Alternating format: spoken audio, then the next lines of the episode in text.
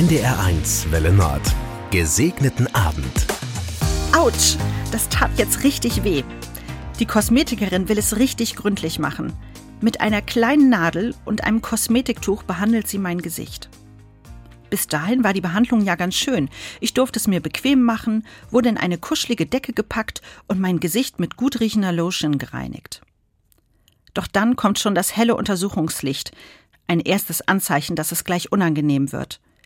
Die Leuchte ist mit einer Lupe verbunden, und nun kann die Kosmetikerin wirklich jeden Makel in meinem Gesicht sehen. Es ist fies, dieses Licht.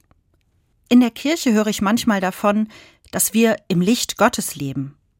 Ich denke, wenn dieses Licht so wäre wie bei der Kosmetikerin, dann wäre das sehr unangenehm. Dann würde es nur dafür da sein, unbarmherzig jeden Fehler zu offenbaren. Kein schöner Gedanke. Jesus sagt von sich, ich bin das Licht der Welt.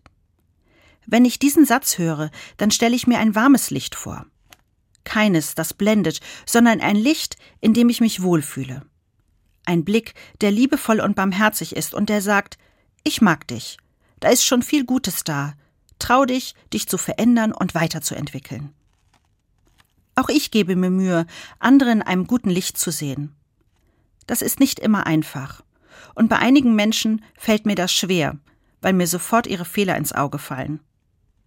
Aber Jesus sagt auch, seid barmherzig, wie auch Gott barmherzig ist. Das will auch ich versuchen. Einen gesegneten Abend wünscht Ihnen Anne Köp vom Erzbistum Hamburg.